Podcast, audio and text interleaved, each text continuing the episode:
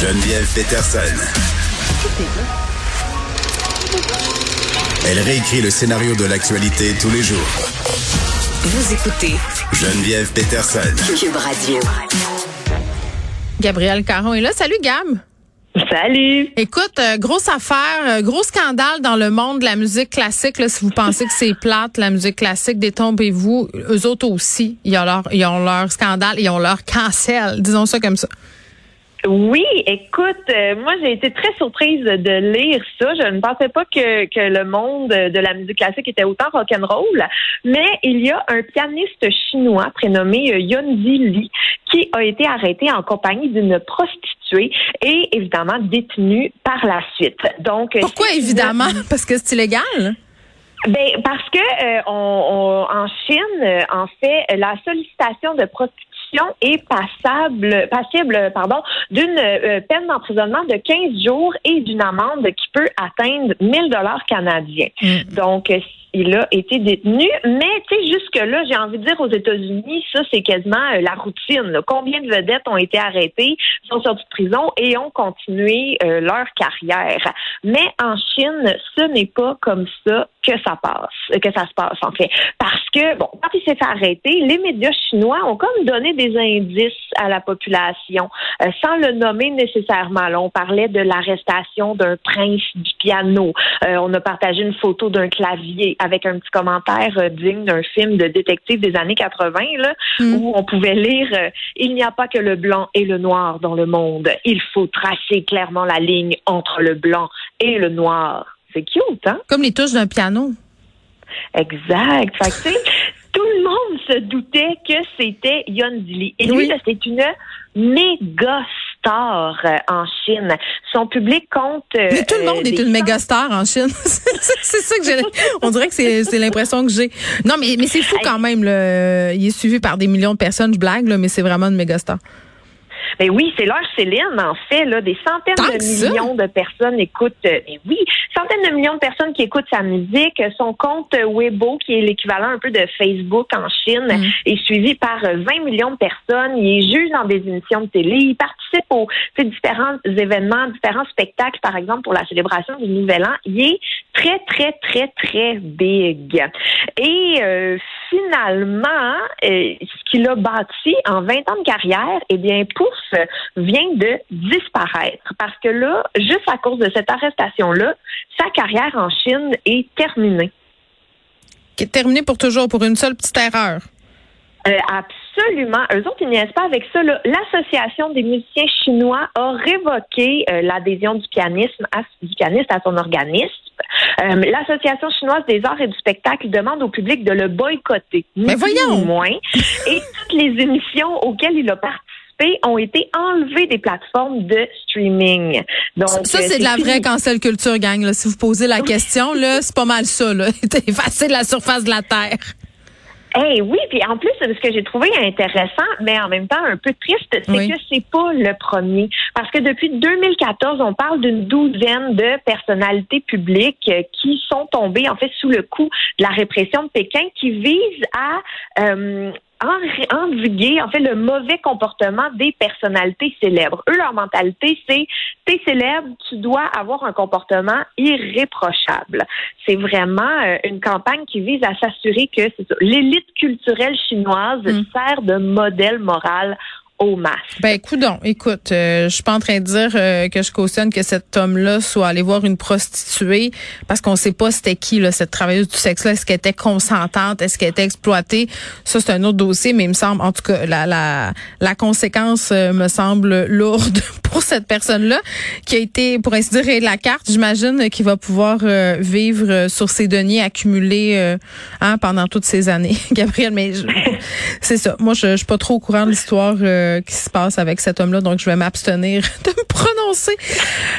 Euh, je vais me prononcer sur les hippopotames, par contre, parce qu'on va parler d'hippopotames. C'est l'animal qui me fait le plus peur. C'est avec toi qu'on parlait de ça, hein, c'est hypocrite, un hippopotame, c'est voire même violent que leurs grandes dents, ils, ils, attaquent du monde, puis on fait des toutous avec ça pour les enfants. Euh, c'est pas pour rien peut-être que. Pablo Escobar en avait. tu viens peut-être à l'hippopotame, mais là, c'est assez insolite, les hippopotames de Pablo qui vont devenir des personnes légales. De que c'est?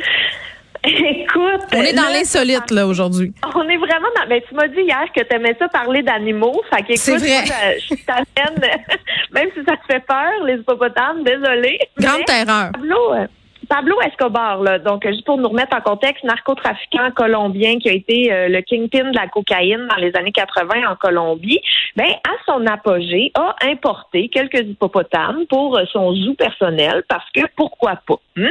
Et là, en 93, quand il a été abattu par les forces de sécurité colombiennes, ben la plupart des animaux ont été vendus. Donc flamants roses, girafes, zèbres, kangourous, ils ont tous trouvé preneurs sauf les hippopotames. Alors, ils ont été lâchés lousses en Colombie. Et qu'est-ce qu'on fait quand on s'ennuie? Ben, on se reproduit. Alors, euh, ils sont devenus la plus grande colonie d'hippopotames vivant hors d'Afrique. Tout ça à cause de Pablo Escobar. Et euh, ils sont devenus, en fait, c'est ça, là, trop nombreux. Ils sont devenus un souci environnemental et une menace pour les habitants du coin parce que, comme tu disais, c'est ultra violent. C'est agressif au bout. C'est, c'est- oui. Donc là, ils sont laissés à eux-mêmes, c'est ça que je comprends ou pas? Ben Ils là, des gardiens du popo? Ben, je pense pas. De ce que j'ai compris, ils sont vraiment laissés à eux-mêmes dans la nature et on cohabite un peu avec ça. Mais pour éviter là qu'il y ait plus d'hippopotames que de colombiens, le gouvernement a commencé à stériliser les animaux et à leur euh, envoyer des contraceptifs, que des contraceptifs, oui, par euh, des fusils à fléchettes. Pour euh, Non, mais moi, c'est l'image de la sarbacane, ça m'a toujours fait rire, je m'excuse. Mais bref, c'est comme ça la technique qui était utilisée pour essayer de contrôler un peu la population. Et jusque-là, tout allait bien. Mais non, il y a un avocat qui a déposé en juillet un recours en justice au nom des hippopotames de Colombie. Ben, ben écoute, il y a des gens qui ont qui ont des passe-temps euh, comme hein, c'est c'est c'est. Ben, On sait pas qu'est-ce qu'il en retire. Choisir Hein? ses batailles. Choisir ses batailles, c'est ça qu'on dit. Puis lui il a choisi la bataille des hippopotames. Ben oui, en fait, lui, il veut que empêcher que les hippopotames soient euthanasiés, puis il veut aussi que le Mais ça, je gouvernement comprends. Là. Je peux comprendre que c'est un peu cave qu'on laisse des hippopotames comme ça à eux-mêmes puis qu'on veuille les relocaliser, mais d'en faire des personnes morales, parce que là, c'est ça, je comprends. Là. Oui, mais en fait, c'est pas une première. là. La Colombie reconnaît déjà une personnalité juridique aux animaux. Et là, évidemment, euh, les États-Unis ne pouvaient pas s'empêcher d'intervenir. Donc, euh, l'association Animal Legal Defense Fund a fait une demande à deux experts en stérilisation euh, pour leur permettre d'aller témoigner en Colombie pour appuyer le recours. Et à noter que l'association représente déjà un cheval nommé Justice dans un cas de cruauté et de négligence envers un animal. Bon. Attends, mais mais moi ça me fait penser à ces histoires-là. Là, c'est comme les gens qui sont riches puis qui lèguent tout à leurs animaux. Là, comme euh, Karl Lagerfeld qui a donné une partie de sa fortune à son. Mais ça s'appelle son chat euh, Poupou, Chouchou. euh, en tout cas, il y a une espèce de nom de même. Ça ressemble à Oupette ou un truc de genre. Mais mais je trouve ça fascinant. Je trouve ça fascinant. Ceci dit, euh, ça me fascinera aussi toujours les gens qui ont des animaux sauvages. Ah, Choupette, merci Achille. il s'appelle Choupette le chat de Karl Lagerfeld. Mais mais c'est ça, tu sais, les gens. euh, puis on en parlait euh, par rapport à la série Tiger King. Là, les gens qui ont des animaux absolument euh, euh, inconcevables à la maison. Là, un ranch d'hippopotames, des antilopes. Là, tu me parlais des zèbres en fuite. Calmez-vous la gang un moment donné. Qu'est-ce que le- tu sais, qu'est-ce quoi le problème avec les chiens puis les chats puis les petits oiseaux Hein? C'est, c'est- vous voulez plus? Je pense qu'il y a beaucoup quelque chose comme une virilité transposée, euh, Gab, euh, peut-être euh, en la personne des hippopotames versus. Écoute, ça fait du Tu connais le proverbe, hein?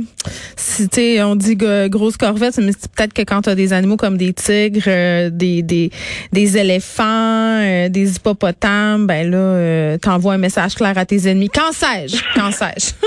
C'est une belle théorie, par contre. Ben, je pense que ça se tient. Je pense que ça se tient parfaitement. Je trouve que, tu sais, tu regardes juste les chiens que les gens ont, là.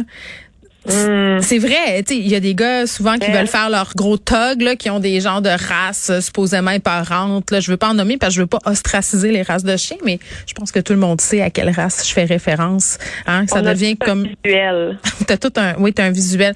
Moi, j'ai un cavalier King Charles, donc vous comprenez à quelle enseigne je loge. C'est à l'enseigne de la douleur, euh, de la douceur. euh, Et là, quand je parle de douleur, je parle de la douleur dans le regard parce qu'ils font pitié. Ils sont, ils sont tellement cute. Donc voilà, c'était mon. Je le sais.